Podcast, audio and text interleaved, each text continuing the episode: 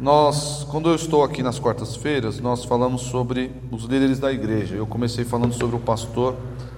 Foi, foi ano passado que eu comecei a falar sobre isso, sobre esse assunto.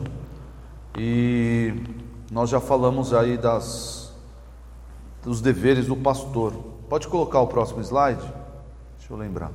Olha lá, os deveres do pastor. O pastor é incumbido o pastoreio a pregação e a oração. E aí eu subdividi a, a, o pastoreio em três partes. Pode colocar o próximo. No pastoreio, o que, o que uh, compõe o pastoreio? Proteção, condução e exortação. Nós vimos isso. Se você não, não participou, tem interesse, está lá no YouTube. Pastoreio uh, perfaz ali a proteção, condução e exortação. Pode pôr o próximo? A pregação, o pastor ah, deve se dedicar ao ensino, a guardar a sã doutrina, ele é o guardião da sã doutrina e denunciar o erro, não só o erro doutrinário, mas também o erro das pessoas. O pastor tem que ah, se dedicar a fazer isso. Esse foi o nosso último estudo, no começo de novembro. E hoje nós vamos para o terceiro, o terceiro dever do pastor, que é a oração. Terceiro dever do pastor que é a oração. E o pastor deve se dedicar à oração, compõe aí a devoção e a visitação. E eu vou explicar para os irmãos o que o pastor deve fazer com relação à oração. O pastor tem que se dedicar à oração. É, mas ao final de contas, não é todo crente que deve orar? Sim, nós sabemos. Temos ah, no Novo Testamento instruções para que oremos sem cessar, ah, que nos dediquemos à oração. Mas ao pastor, ao pastor, ah, é incumbida essa função por dois motivos. Ah, nós vamos ver aqui um texto específico lá em 1 Timóteo, mas eu quero adiantar para os irmãos que ao pastor essa função ela é necessária, ela é importante por dois motivos. Primeiro motivo é porque o pastor é incapaz. O pastor não pode se achar capaz ou, ou se achar o cara para desenvolver o seu papel. O pastor precisa constantemente buscar capacitação em Deus. E ele faz isso não só nos estudos, mas na oração também. Então o pastor deve se dedicar, ter uma agenda de oração para buscar em Deus capacitação. Ah, Paulo vai dizer a Timóteo para ele, ele se desenvolver na piedade e não no exercício físico. Por muitos ah, alguns usam esse, esse versículo como desculpa para não ir à academia, mas não tem nada a ver, tem nada a ver com isso.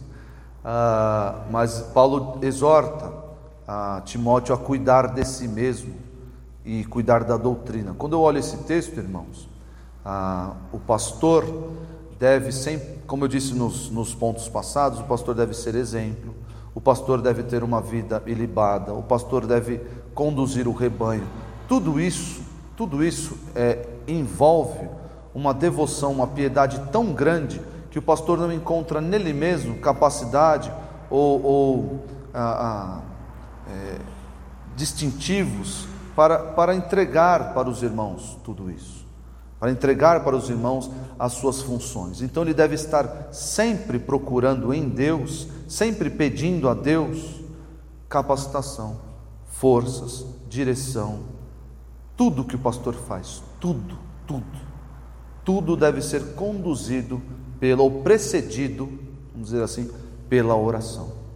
Então o pastor deve ser um homem de oração. Se o pastor de vocês não ora, vocês estão perdidos, vocês estão nas mãos de um ditador, nas mãos de alguém que provavelmente vai conduzi-los ah, com as suas impressões pessoais, com as suas. vai querer controlar a vida dos irmãos. Porque o pastor que não ora, ah, ele não se coloca, antes de tudo, como carente da graça de Deus.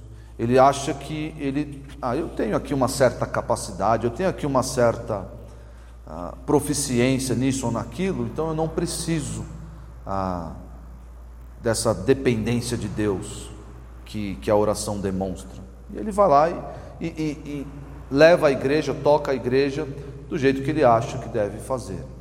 Mas o pastor bíblico, ele deve se dedicar à oração muito mais do que qualquer membro ah, ah, comum, vamos dizer assim, que não está investido, membro que não está investido nessa posição. Por esse primeiro motivo, porque o pastor é carente de, da graça de Deus, é carente da capacitação que Deus dá. O pastor precisa buscar em Deus. Vai dar um passo? Ora. Vai dar outro passo? Ora.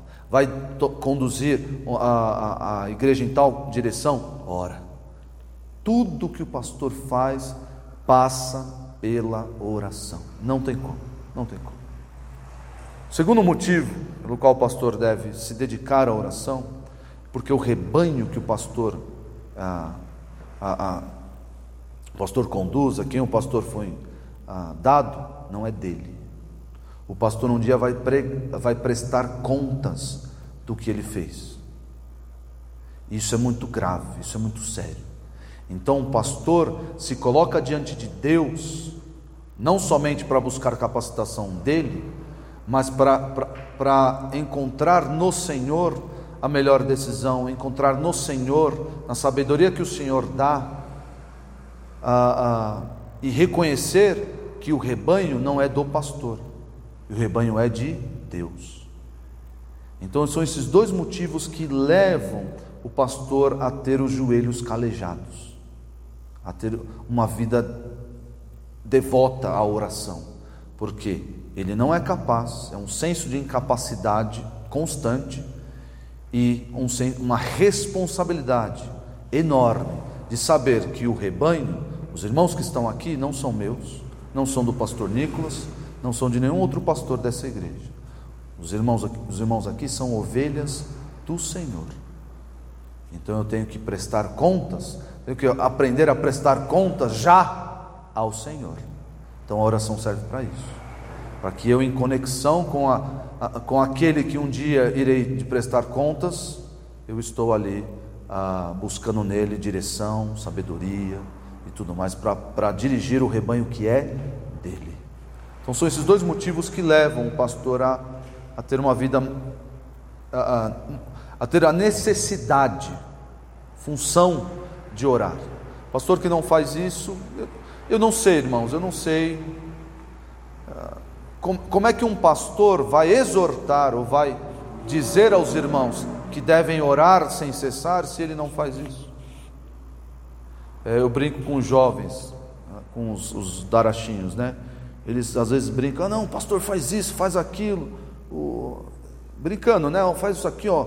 A gente está andando de, de moto, tampa a placa aí, ó, tampa a placa no, no, no radar. Falei, isso. Aí lá na, na, no domingo, à noite, ah, irmãos, não fraudeis o Estado, olha, conduz a vida de vocês. A gente brinca assim, né?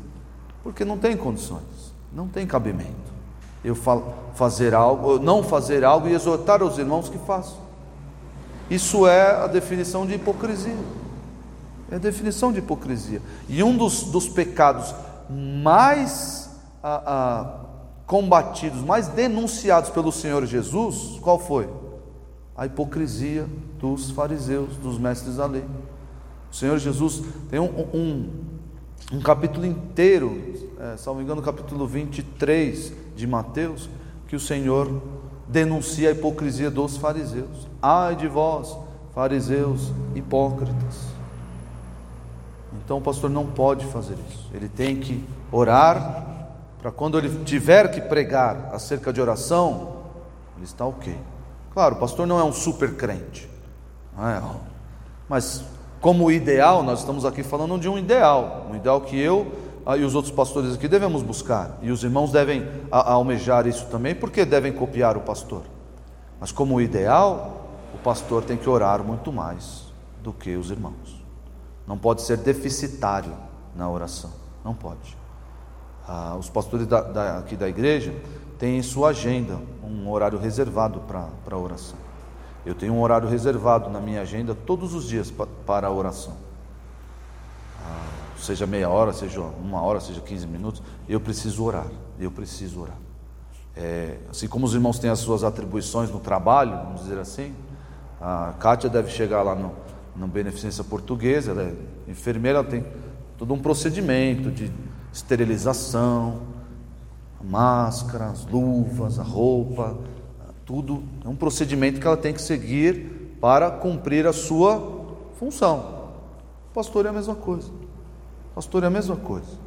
É como se fosse, a oração é como se fosse um procedimento a ser seguido pelo pastor para exercer a sua função, ah, para exercer o seu ah, ministério. Então o pastor precisa se dedicar. Ah, perguntaram a João Calvino, né? Muito famoso essa. João Calvino era alguém, chegou uma parte da sua vida que ele, tinha várias atribuições. Ele era praticamente prefeito de Genebra, era acadêmico, professor de universidade e tudo mais. E perguntaram para ele, eh, doutor, doutor Calvino, eh, quando o senhor não está atarefado, quantas horas o senhor dedica à, à oração? Ele, uma hora. E quando, quando o dia está corrido, quando a agenda está lotada, quanto tempo o senhor dedica à oração? Ele, duas horas. Por quê? Porque ele, ele sabe, e o Senhor Jesus mostra isso. O Senhor Jesus mostra isso. Eu disse isso aos homens no sábado.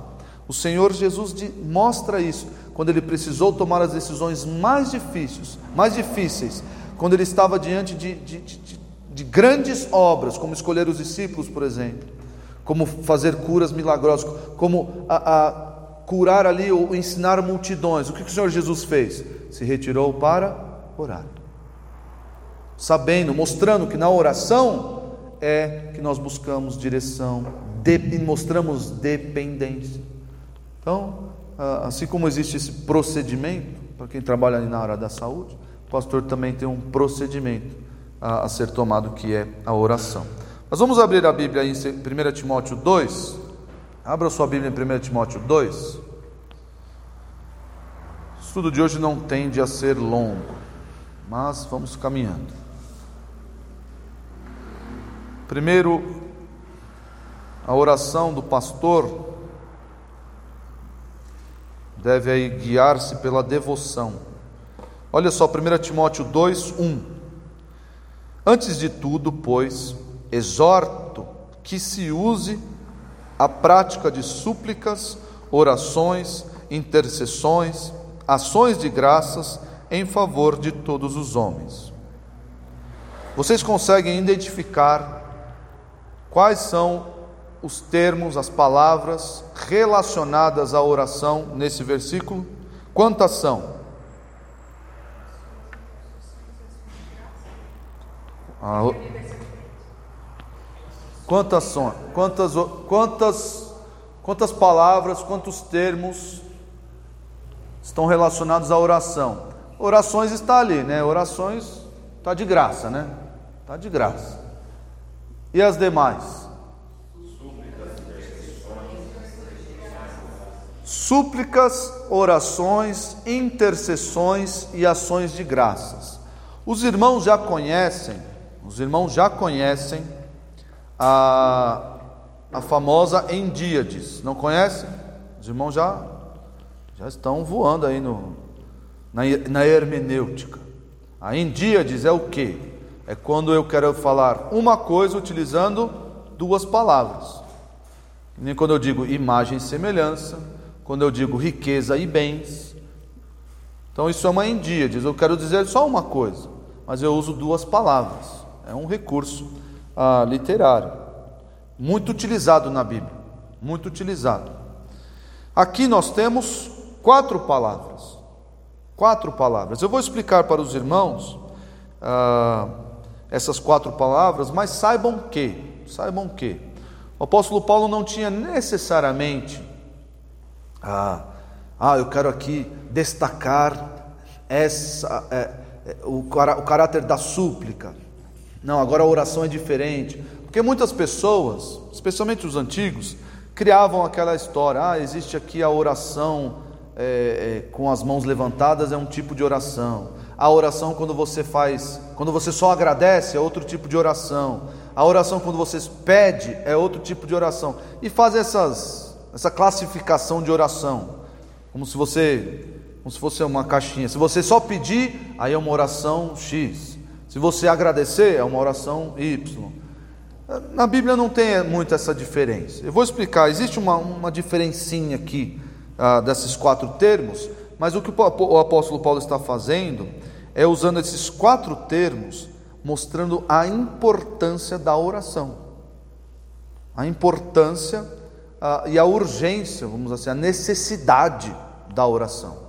Ele está escrevendo a Timóteo, Timóteo, pro, é, pro, pro, não, Timóteo nessa época estava à frente da igreja em Éfeso, e claro, escrevendo a Timóteo, a, a, toda a igreja era alvo a, da carta, mas ele exorta o apóstolo, o pastor Timóteo a que ore, e ore muito.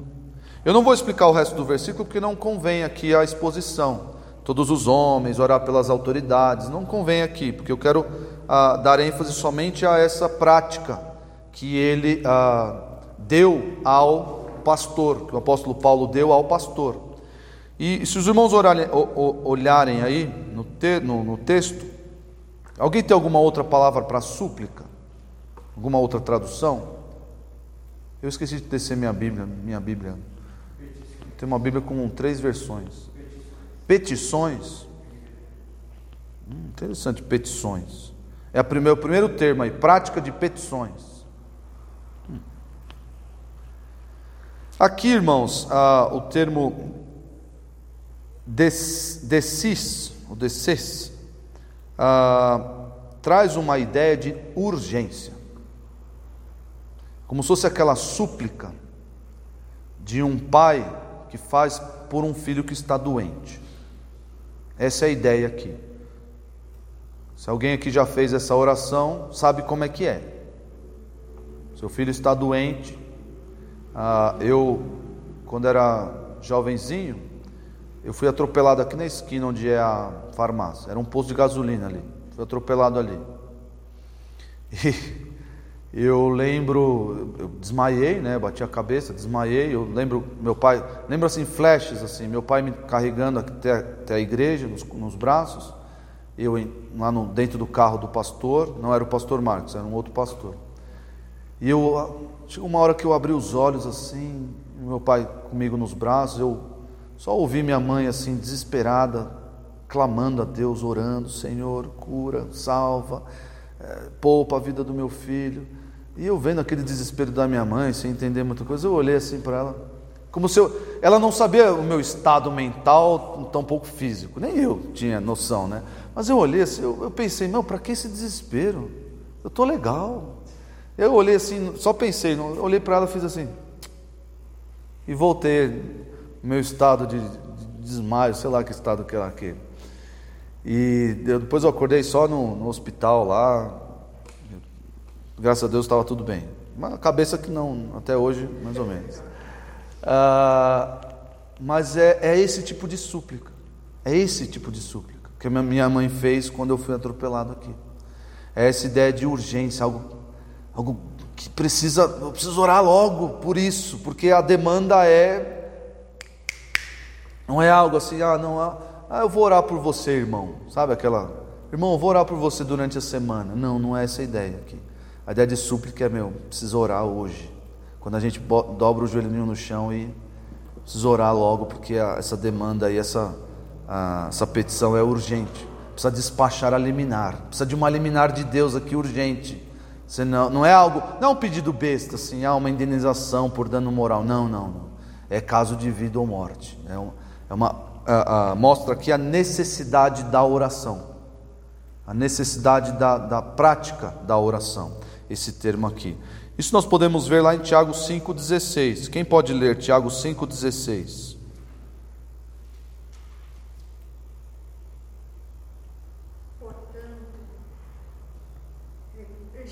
Portanto, confessem os seus pecados uns aos outros e orem uns pelos outros para serem curados.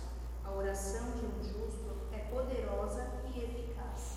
Eu vou explicar esse texto no, no segundo ponto. Mas a ideia aí de urgência, os irmãos podem ver, orem para que sejam curados. Orem para que sejam curados. Essa é a ideia aí de algo que precisa ser feito logo. Então aqui esse esse súplicas mostra a necessidade da oração. A oração não é algo que pode ficar ali na, na lista de prioridade do pastor em quinto lugar. Não, não pode. Aí eu faço se der, eu oro se der. O dia foi muito corrido, sabe? Quando a gente passa, ah, o dia foi muito corrido, eu não consegui fazer minha devocional, eu não consegui orar, eu não consegui ler a palavra, e aí eu estou aqui cansado e durmo e passo um dia em branco, vamos dizer assim. O pastor não pode ter isso, tem que se dedicar à oração, porque a oração é premente, a oração é necessária, é urgente. Ah, o segundo termo aí, que está orações, aí na, na ARA, na revista atualizada, alguém tem alguma outra tradução para orações? Acho que não, né? Se o, se o tradutor escolheu outra palavra, orações é o termo mais genérico. Tem outra aí, Daniel? Não? É orações, né? Porque é o termo mais genérico ah, na Bíblia ah, para oração. Aqui, na verdade, vai trazer uma ideia. A primeira, a primeira palavra trouxe uma ideia de necessidade, de urgência. Segunda palavra vai trazer a, a ideia de reconhecimento. Como assim, pastor?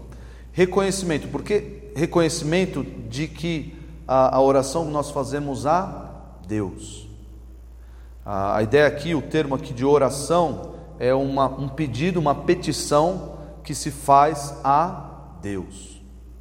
Então, a, independente do que você vai pedir, do que você, mas é um reconhecimento de que as minhas orações devem ser dirigidas a Deus e não a ídolos, e não a, a pessoas.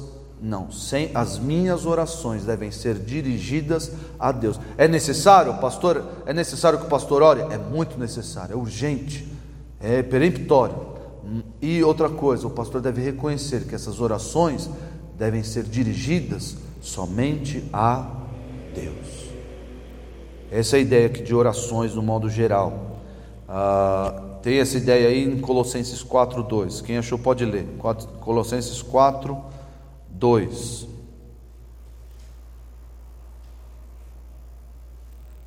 Um de cada vez. Dediquem-se à oração, estejam alerta e sejam agradecidos. Dediquem-se à oração. Aqui já não, não, Vejam aí que já não está falando para, só para o pastor, está falando para os irmãos. Dediquem-se à oração. Então deve haver ah, um espaço na agenda de vocês. É aquela história. Deus não é, por mais que a oração seja necessária e algumas, algumas petições sejam urgentes, mas Deus não é um bombeiro para ficar apagando o fogo dos nossos problemas. Não é. Quando nós oramos e colocamos isso na nossa agenda, o que, o, qual é a mensagem que nós transmitimos a Deus? Eu reconheço, reconheço que eu estou, que eu devo, devo as minhas orações ao Senhor e que a minha vida deve ser guiada pelo Senhor.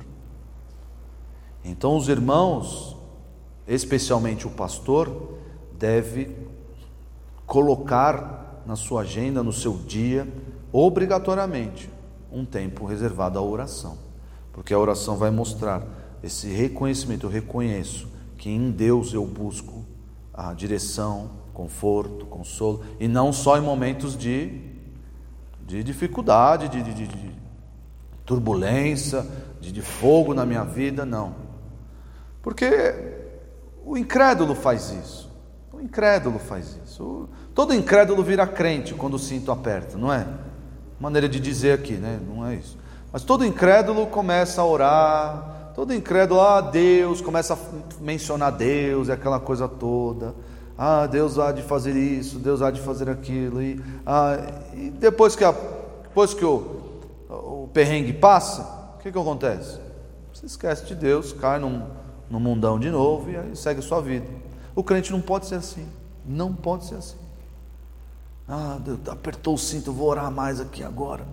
Não eu reconheço todos os dias que o Senhor é quem manda na minha vida. E no Senhor que eu devo buscar, através da oração, é no Senhor que eu devo buscar direção, sabedoria, consolo, ânimo, conforto, tudo, tudo que eu preciso para viver, tudo. E a oração ah, faz isso, a oração tem esse poder. Então dediquem-se à oração, como diz aqui em Colossenses 4. 2 intercessões. Alguém tem alguma outra palavra para intercessões? Não? Tá intercessões aí também? Você mudou a versão aí, né? intercessões. Ah, aqui existe uma ideia de formalidade. Primeira ideia é a necessidade, urgência. Temos súplicas. O segundo termo é orações. É um reconhecimento que a oração deve ser dirigida a Deus.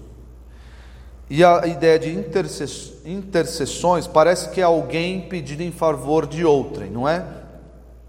Quando eu intercedo por alguém, ah, vou orar pela vida do André, vou interceder a Deus pela vida do André. Ah, mais ou menos isso, porque Jesus faz isso por nós, não faz? Jesus é o nosso mediador, mas Jesus faz isso de modo formal de modo a a oração não é algo banal, essa é a ideia aqui. A oração não é algo trivial. É, é como se nós nos colocássemos diante de um rei e fizéssemos o nosso pedido diante dele. Como é que nós fazemos? Qual é a nossa postura quando fazemos isso? Ah, ah Senhor, é, é assim? Não. Existe uma solenidade, existe uma reverência na oração na natureza da oração. Por mais que nós, o nosso clamor, ah, o nosso, ah, às vezes a oração lá, nós sozinhos com Deus, nós podemos, alguns irmãos chamam Deus de paizinho, mais que existe, existe esse afeto na oração, mas existe na oração um, um caráter solene, um caráter, nós estamos diante do Senhor, nós não podemos perder isso de vista. Sabe o que acontece com pessoas que perdem isso de vista? Perdem esse é, é, o caráter intercessório da oração? As pessoas começam a mandar em Deus. Começa a colocar Deus na parede, já viram isso? Senhor, eu exijo, eu exijo que o Senhor cumpra as suas promessas. O crente pode fazer isso? De jeito nenhum. Deus há de cumprir as suas promessas, claro que vai, mas eu não posso assumir uma postura de ah, como se Deus fosse alguém que precisasse de cobrança. A pessoa que perde essa noção, ela, ela começa a ir por esses caminhos aí. Ah, colocar Deus na parede, exigir Deus bênçãos. Ah, Senhor, devolve o que é meu. Parece que Deus tomou e, e não devolve. O que é isso? Deus é aquele que pega um, um brinquedo emprestado, um livro emprestado, não devolve, é devolve o que é meu. Então a pessoa perdeu esse, essa noção, esse caráter solene, formal da oração. E vejam aqui, não estou falando da, da forma, né? Ah, nós devemos orar com essa e aquela palavra. Não, não é isso necessariamente. Mas uma, uma, uma postura, uma postura mental de que nós estamos diante de um rei, diante do Deus do universo, e não podemos é, misturar as coisas. Ele é meu Deus? É meu Deus. Ele é meu Pai? É meu Pai. Mas eu não posso misturar as coisas. Não posso. Jesus não fez isso. Jesus, quando diante do Pai, quando orava, existem várias orações de Jesus na Bíblia. Jesus, quando fez, quando orava, ele não, ele não se colocava acima de Deus. Pelo contrário, ele sempre enfatizou o seu caráter submisso à vontade de Deus. Sempre fez isso. Aqui, a, a, esse, a ideia desse termo aqui é alguém a, que se coloca dentro ou, ou, se conforma à vontade. O contrário, os irmãos vão entender esse, esse, essa ideia. O contrário é errar o alvo. O que é errar o alvo? Quem sabe o que é errar o alvo? É pecado, é o conceito de pecado. Conceito de pecado. Pecado, pecado é, no seu conceito mais rude, mais simples, é errar o alvo. Aqui é o inverso disso. É eu acertar o alvo, e o alvo é a vontade de Deus. Então eu me coloco diante de Deus, a minha postura diante de Deus, com reverência, sabendo que Ele é um rei, e eu me adequo, eu me conformo à vontade dele. João, eu acho que o pessoal fechou a, a porta não só por questão de, de, segurança, mas também por questão do barulho, porque essa porta de vidro não está fechando. É, ela cedeu ali em cima e está pegando embaixo. Mas acho que essa hora não chega mais ninguém, né? Só tiver um irmão aí bem fiel aí, ou atrasado. Mas enfim, uh, essa é a ideia aqui de intercessão. Vejam isso aí em Hebreus 7, 25. Hebreus 7, 25. Eu vou falar para quem achou, pode ler, mas eu sei que a Rosana achou e ela vai ler. Portanto, ele é capaz de salvar definitivamente aqueles que, por meio dele, se aproximam de Deus, pois vive sempre para interceder por eles. Esse interceder, está falando de Jesus aqui, né? Está falando do Senhor Jesus. E esse interceder é o mesmo, a mesma ideia lá da, daquele termo lá.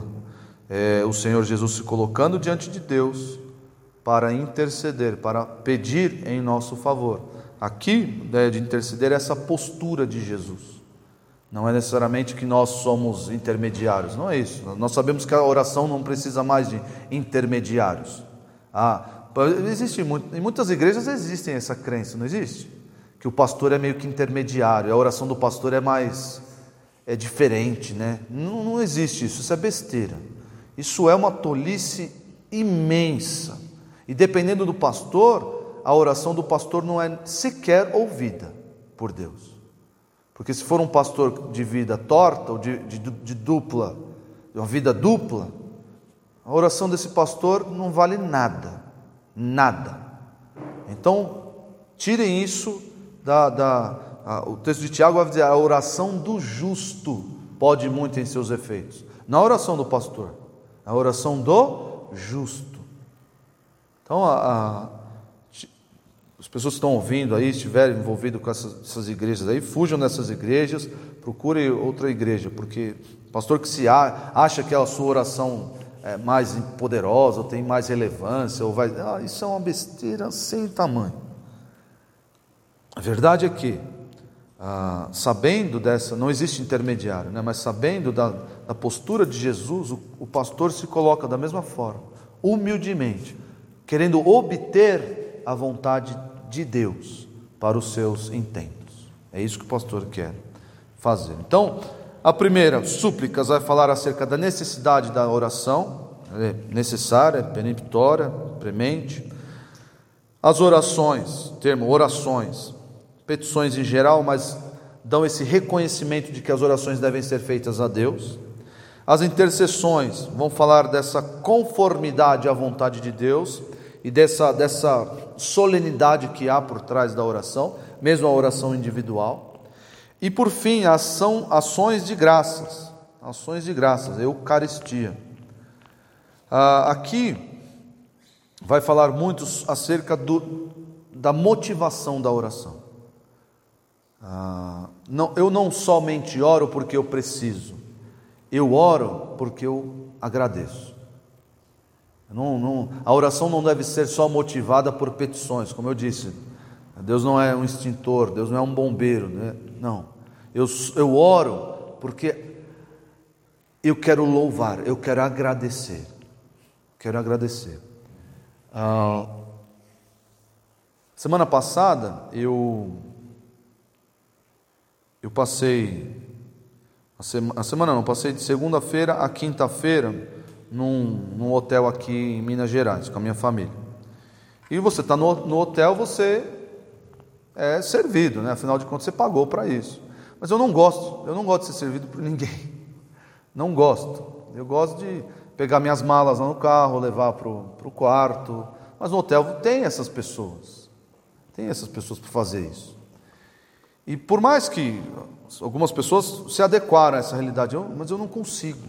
Quando alguém faz um favor para mim, eu quero ficar falando obrigado para ela até, até o fim dos tempos. Teve um senhor lá que me ajudou com, a, com as malas. Obrigado. Como se ele não precisasse de fazer isso, como se fosse responsabilidade, função dele. Mas eu queria, obrigado, obrigado. Obrigado, você me ajudou. Estou com problema nas colunas aqui, obrigado. Muito obrigado. Qualquer coisa, qualquer pessoa do, do hotel fizesse por mim, obrigado. O cara me dá um abraço aqui, obrigado. Oh, eu, eu te amo. Essa é a disposição da oração.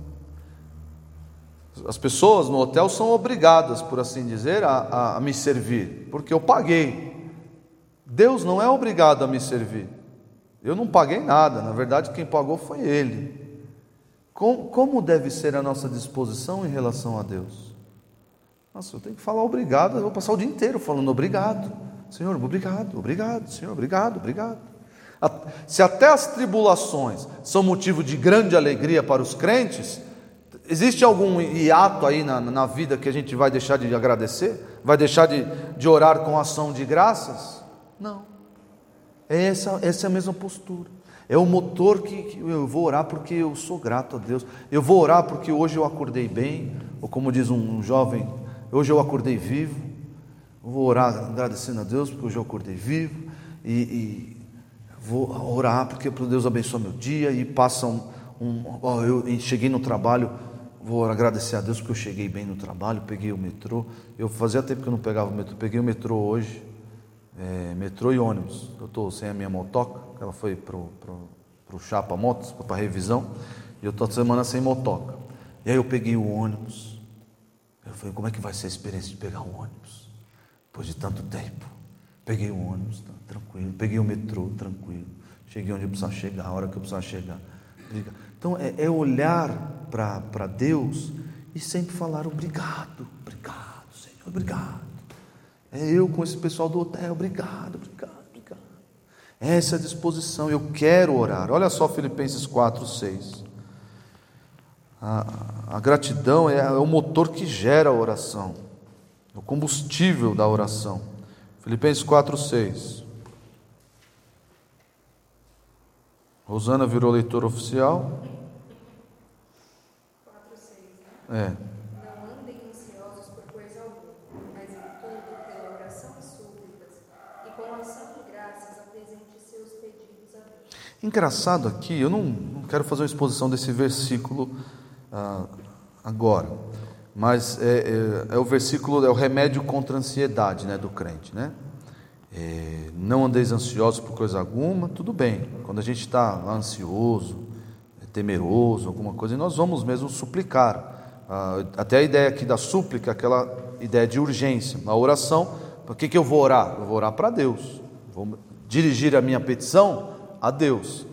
Ah, e não às, às pessoas, mas eu vou orar a Deus e suplicar, porque é necessário. Poderia acabar por aí, não poderia? Porque quando você está ansioso, o que, que acontece? Pô, tudo, é, tudo é urgente. Então, e você quer que Deus te livre dessa ansiedade. Mas ele coloca aqui, e com ação de graças. Interessante isso. Interessante. Qual que é a, a, o, a, o, plano de, o pano de fundo, a área de trabalho da oração do ansioso? Tem lá, no computador tem o, o, é, área de trabalho, né? Tem área de trabalho. Geralmente a gente coloca uma, uma foto que a gente, de algo que a gente gosta, da família, numa praia, alguma coisa assim. E do ansioso, qual que é o pano de fundo? Geralmente a gente colocaria o quê? A preocupação. Preocupação, os temores, mais ou menos. Alguns é bem elevado, outros. Mas qual é o pano de fundo da, da mente do ansioso? Deve ser a gratidão.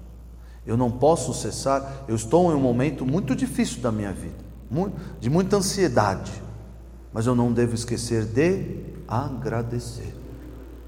Eu posso orar e suplicar? Sim, deve, esse é o remédio, mas eu não posso esquecer de agradecer. O texto fala: com ação de graças, apresentem seus pedidos a Deus. Uh, Abram em Efésios 6,18. Esse aqui eu vou ler. Pode ficar tranquila, Rosana. Efésios 6,18. Olha só. para terminar esse ponto, o outro é bem, bem breve. Efésios 6,18 diz assim: Com toda oração e súplica, orando em todo tempo no Espírito, e para isto vigiando com toda perseverança e súplica por todos os santos. Vocês conseguem enxergar aqui um paralelismo entre esses termos? Dá para enxergar alguma conexão, é, não entre eles, assim, oração e súplica, é como se fosse uma endíades, tá? Mas vocês conseguem enxergar, que não dá, não dá para fazer isso, eu deveria ter feito isso no slide. Mas são três frases aí, três frases. Oração e súplica, três expressões, né? Tre oração e súplica, aí você coloca embaixo. Orando em todo o tempo no Espírito, aí você coloca embaixo. Vigiando com toda a perseverança e súplica. Ele está dizendo a mesma coisa, só que de três formas. E o que, e o que afinal ele quer dizer? Gente, orem mas orem muito, muito, orem muito, não é pouco. Eu, irmãos, o diabo conseguiu transformar o nosso estilo de vida, ele conseguiu reger a nossa agenda com distrações, com redes sociais, com Netflix e outros streamings aí, com uh, entretenimento, ele conseguiu tomar a nossa mente, a nossa agenda, de modo a tirar nosso tempo de oração. Nós, quando oramos, eu era, quando era jovem, fazia, tinha uma agendinha lá de oração. Quando eu orava 15 minutos, eu achava isso um tempão. E é um tempão mesmo. É um tempão. Quando você está num diálogo com alguém, é, 15 minutos não é um tempão. A oração não é necessariamente esse diálogo. Você ou fala, você apresenta diante de Deus suas questões, ah, e nós no máximo sentimos ali, ou relembramos alguns versículos. Deus não fala. Alguém acredita nisso? Deus fala a mente que. Ah, mas às vezes Deus fala a mente. Deus, Deus faz nos lembrar ah, não, não dando direção, ó, faça isso. Aí eu olhei para a parede e vi, não, não é isso.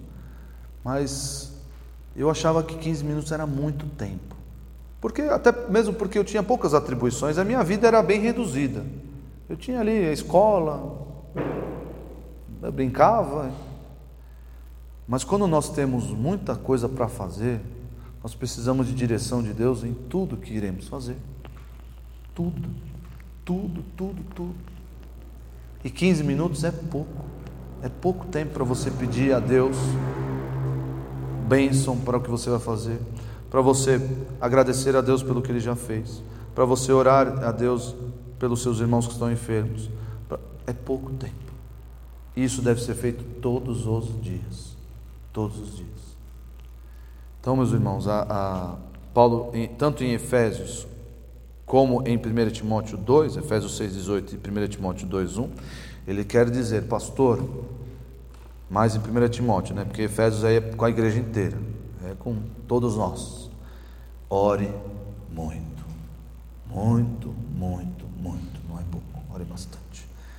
É aquela ideia de devoção, alguém que é devoto. Existe alguém aqui devoto de Nossa Senhora Aparecida? Devoto de Santo Expedito? nós devemos ser devotos da oração, devotos de Deus, né? Mas mostrando essa devoção na oração. Passar muito tempo com Deus. E por fim, ao pastor é dado, é incumbido a visitação. A oração dele deve ser levada aos doentes. Sabiam disso? O pastor tem que visitar os doentes e orar por eles. Tá? Está na Bíblia, lá em Tiago. Abra sua Bíblia em Tiago. Existe um, um contexto específico aqui, eu vou explicar para os irmãos, mas de modo geral, o pastor deve visitar os doentes.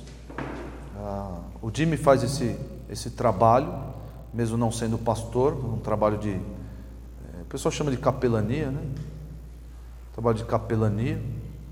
Ah, mas os, capel, os capelãos, capelãos, né? Não é capelões, não. Capelões é feio. Né? capelãos. Capelãos? Capelães. E agora eu fiquei na dúvida. É, boa, boa, pastor Nicolas saiu pela tangente. É, é, esses aí que exercem a capelania ah, era, era feita por, por ah, membros do, do clero, dizer assim. E hoje os membros do clero são os pastores, que devem exercer a capelania. Isso não, claro, não vai proibir o time de fazer isso. O Júlio faz isso também, outros irmãos fazem isso. Mas o pastor é esperado que ele faça capelania, vá orar pelos, pelos doentes, não só no hospital, mas também em casa, necessário. É, o meu pai, antes de ser internado, no, no sábado antes de ser internado, ele foi internado na segunda-feira. No sábado antes de ser internado e, e, passar os seus últimos 30 dias é, aqui, é, ele, eu estava aqui na igreja, na, na antiga UANSE, que era o, hoje é o dever, e o meu, meu o pastor Marcos estava aqui na igreja, eu era, eu era casado já, não, não morava mais com, com os meus pais. O pastor Marcos passou por mim e falou: Estou indo na sua casa casa dos seus pais. E o seu pai me chamou lá. Tá bom, tudo bem. E eu estava aqui envolvido aqui e tal. E o, o pastor Marcos contou para mim depois. Não ouvi isso do meu pai, ouvi do pastor Marcos que ele, meu pai estava lendo esse texto. Nós vamos ler agora, é, Tiago 5,14. Ele estava lendo esse texto e estava muito mal de saúde, muito mal, muitas dores. E ele chamou o pastor Marcos para orar por ele. E mesmo não sendo o contexto bem específico, eu vou explicar para os irmãos, os irmãos vão entender. Mas ele orou, viu aqui o, o princípio e falou: chama os presbíteros da igreja. Chama os presbíteros da igreja. Uma igreja só tinha um pastor, chamou o pastor e o pastor foi lá em casa e orou com ele lá. Não foi uma oração muito eficaz, para quem acredita nisso, uh, eficaz ali de curar meu pai, enfim, depois de um mês meu pai faleceu. Uh, mas é função principal do pastor orar pelos doentes. Os irmãos podem cobrar isso dos pastores. É claro que o pastor não tem bola de cristal, irmãos. O pastor não tem bola de cristal. O pastor não vai saber que você está doente. Se você ficar doente e não falar para ninguém, o pastor não tem dom de profecia. Opa, está tossindo lá. Ó, ó, ó. Ele não vai saber. O que acontece de, de alguns irmãos ficarem doentes? Pô, pastor, o senhor nem foi me visitar? Mas como assim? Eu fiquei à beira da morte, pastor. Nem fiquei, o senhor não foi me visitar? Eu falei, como assim, irmão? O que, que aconteceu? Aí conta a história. Oh, irmão, não, não, sabia. Eu não sabia. Não, contei lá para o irmão tal. E a pessoa espera né, que as coisas. Às vezes o último a saber é o pastor. Às vezes é o último a saber é o pastor. Então, deixo aqui uma recomendação aos irmãos. Ah, se vocês ah, estiverem doentes, contem para o pastor. Contem para o pastor. Ah, é claro, né? pastor, estou com um negócio aqui. Vem aqui orar. Não. Ora quando são demandas mais graves, né? Mas quiser que o pastor vá orar para você visitá-lo nesse momento de dificuldade, de, de doença, é função do pastor fazer isso, essa visitação junto com oração. Olha só. Tiago 5, eu vou ler a partir do versículo 12, para contextualizar. Acima de tudo, porém, meus irmãos, não jureis nem pelo céu, nem pela terra, nem por qualquer outro voto, antes, seja o vosso sim, sim, e o vosso não, não, para não cairdes em juízo. Guardem essa expressão aqui, cairdes em juízo, juízo. Segue a leitura. Está alguém entre vós sofrendo? Faça oração. Está alguém alegre? Cante louvores. Está alguém entre vós doente? Chame os presbíteros da igreja e estes façam oração sobre ele, ungindo-o com óleo em nome do Senhor. Até aqui você acha que são recomendações de modo geral. Parece, não parece? São recomendações, parece aqueles recomendações do apóstolo Paulo, que isso aqui não é Paulo, é Tiago mas parece aquelas recomendações do apóstolo Paulo de fim de carta. Já viram? Tessalonicenses tem isso. É, Tessalonicenses 5. Orai sem cessar, sejam gratos em todas as circunstâncias. Parece um monte de recomendação. É, final de carta. Mas não é. Parece, mas não é.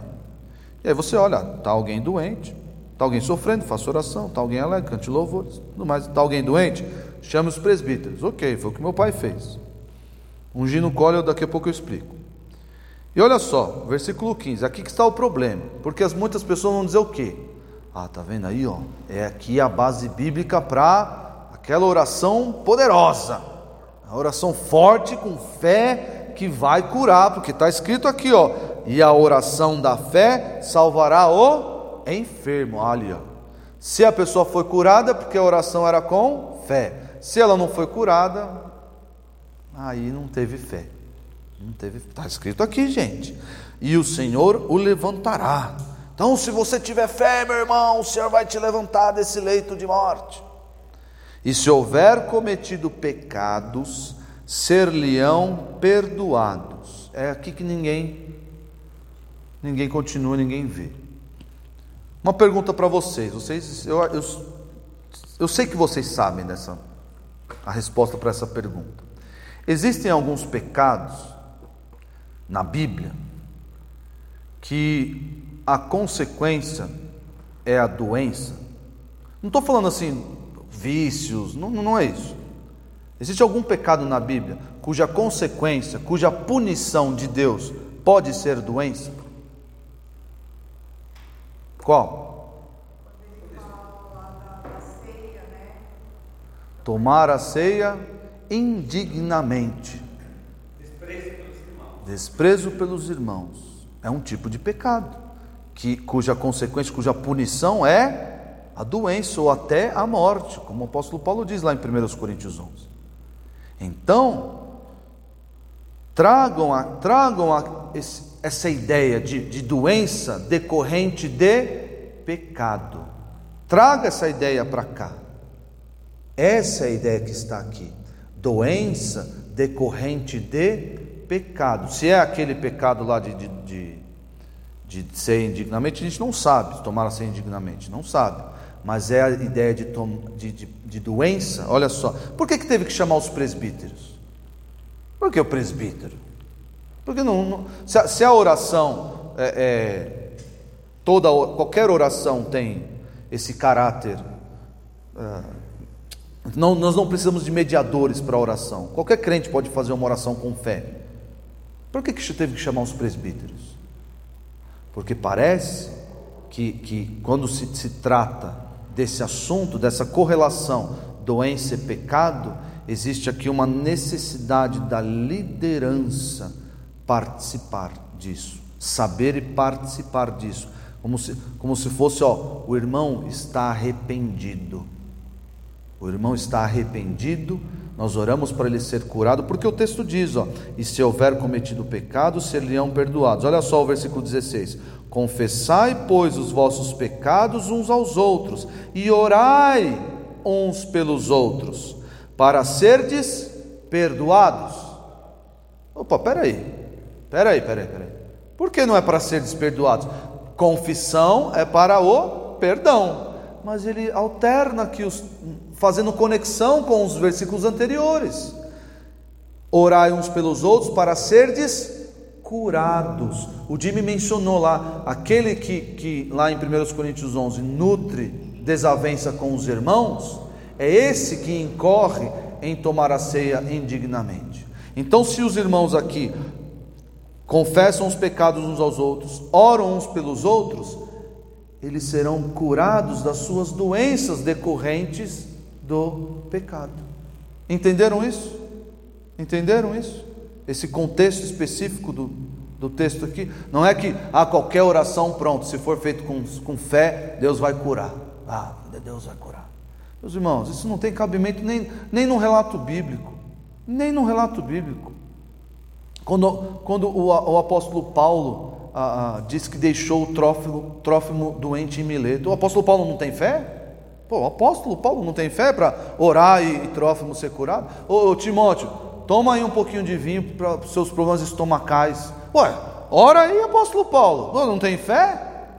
Veja que a oração não é esse, esse passar a mão na lâmpada, plim, plim, ah, três desejos, não é isso. Existe um contexto específico aqui de pecado, de doença decorrente de pecado. E ele segue, né? Ah, muito pode, por sua eficácia, a súplica do justo. Ah, até esse justo, quem é o justo aqui? Quem vocês acham que é o justo aqui? Justo na Bíblia tem dois sentidos. Dois sentidos. Ah, aquele que é livre de, de corrupção, aquele livre, livre de, de culpa, e aquele que foi justificado. Eu acho que a ideia aqui é aquele que foi livre do seu pecado, da, sua, da culpa pelo seu pecado. Ou seja, eu estava doente por causa de um pecado. Estava doente por causa de um pecado. Me arrependi, veio os presbíteros, oraram por mim, eu ah, ah, eventualmente fui curado, confessei o meu pecado aos meus irmãos e agora eu me tornei justo. Me tornei justo. Agora estou livre da, da culpa, do pecado que eu cometi, porque eu confessei aos meus irmãos. Teve um âmbito ali eclesiástico, teve um âmbito público. Agora eu me tornei justo. Muito pode, por sua eficácia, súplica do justo. Então, esse justo aqui, eu acho que é o doente, que é o, do, o doente, aquele que está doente por causa do pecado. Por quê? Uma vez liberto da sua culpa, por assim dizer, ao confessar seu pecado aos irmãos, ele pode ali orar, orar, e Deus vai curá-lo. Deus pode curá-lo da sua doença e assim livrá-lo dessa consequência a, dessa punição até do seu pecado. E ele mostra o, o, exemplo de Elias, mostrando que a oração deve ser ali a, a, insistente. Olha só, Elias era um homem semelhante a nós, sujeito aos mesmos sentimentos, e orou com instância para que não chovesse sobre a terra. E por três anos e seis meses não choveu. E orou de novo, e o céu deu chuva, e a terra fez germinar seus frutos mostrando, fazendo esse parênteses para mostrar que a oração deve ser necessária, urgente, constante.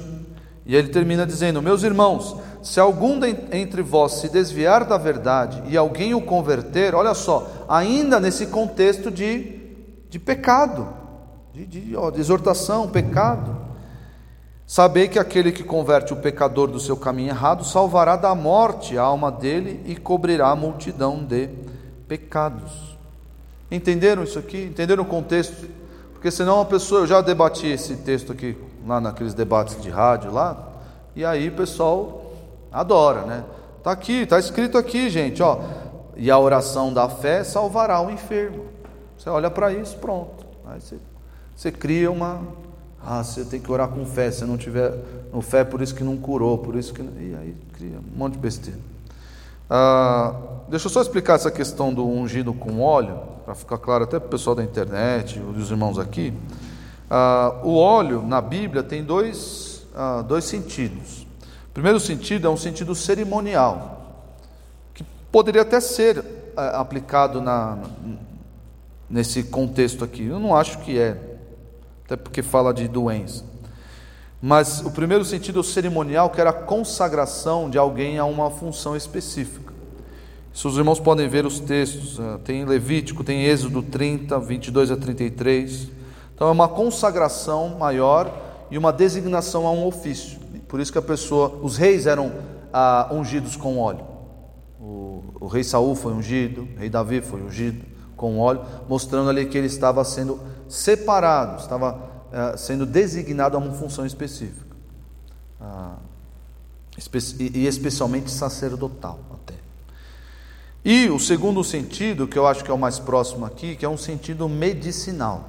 Não vai dar tempo de ler os textos, mas em Marcos 6, 13, em Lucas 7, 38, nós podemos ver esse uso medicinal do óleo, que trazia alívio.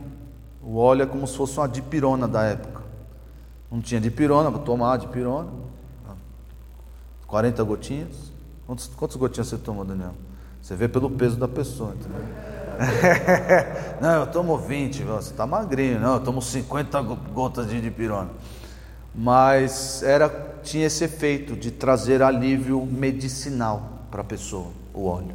Que eu acho que se aproxima mais aqui do, do contexto de, uh, de Tiago 5, 14. Entenderam? Beleza?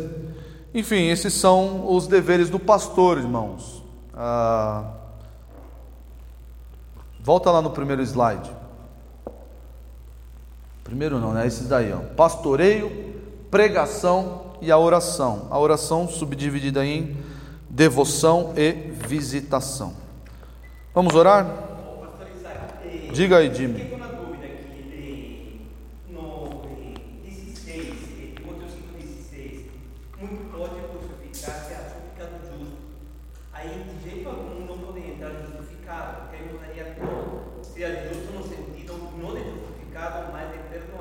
Sim, é isso aí. É isso aí. Não é, é aquele que foi livre, porque ele confessou. Existe a, a, a, culpa que nós temos diante de Deus, né, pelos nossos pecados. Existe essa culpa, é a justificação de Romanos, né? É, mas existe, quando, quando eu confesso o meu pecado, eu me livro de uma culpa perante o meu irmão também. Eu me livro disso, eu confessei o meu pecado.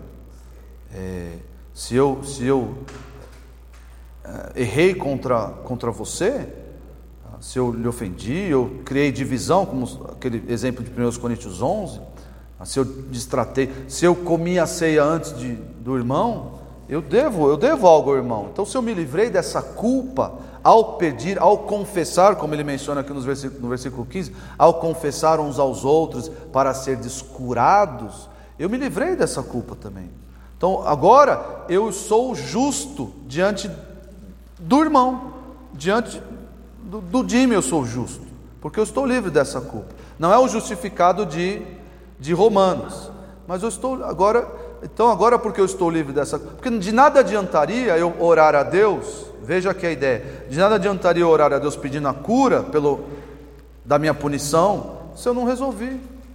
Eu estou aqui, eu estou aqui doente porque eu eu pequei contra meu irmão. O que, que, o que, que o texto da ceia menciona lá em 1 Coríntios 11? Vai resolver sua pendência com seu irmão. Então participe da ceia. Vai resolver lá. Você tem um, tem um problema com o Jimmy lá. Vai resolver isso primeiro. Para então você ser a, a, habilitado, para você ser a, apto, digno de participar da ceia. Acho que a ideia aqui de, de, ser digno. Agora eu, agora eu posso fazer essa súplica. Eu posso pedir, Senhor, me cura, porque eu já resolvi com o Jimmy as minhas desavenças. Então, essa é a ideia aí. Entendeu? Não é a ideia de Romanos, justificado do, justificado da culpa do pecado diante de Deus. Não, é, não tem nada a ver. Até porque, falando de crente, crente já foi justificado da culpa. Tá bom, vamos orar, irmãos. Senhor Deus, muito obrigado, porque nós temos acesso ao Senhor, um acesso livre, ah, dado pelo intermédio de Jesus Cristo. Nós não precisamos mais ah, de sacerdotes, de profetas, mas podemos falar com o Senhor. Obrigado por esse privilégio. Que o Senhor não nos deixe desprezá-lo, especialmente os pastores, que saibamos claramente do nosso dever, ah, da nossa função, da nossa obrigação, que é orar pelos irmãos, reconhecendo a nossa incapacidade, reconhecendo que este ah, rebanho é do Senhor e não nosso. Dá-nos essa disciplina ah, de oração aos pastores e a todos os irmãos dessa igreja. Despeça-nos em paz para os nossos lares. Te suplicamos em nome de Jesus. Amém.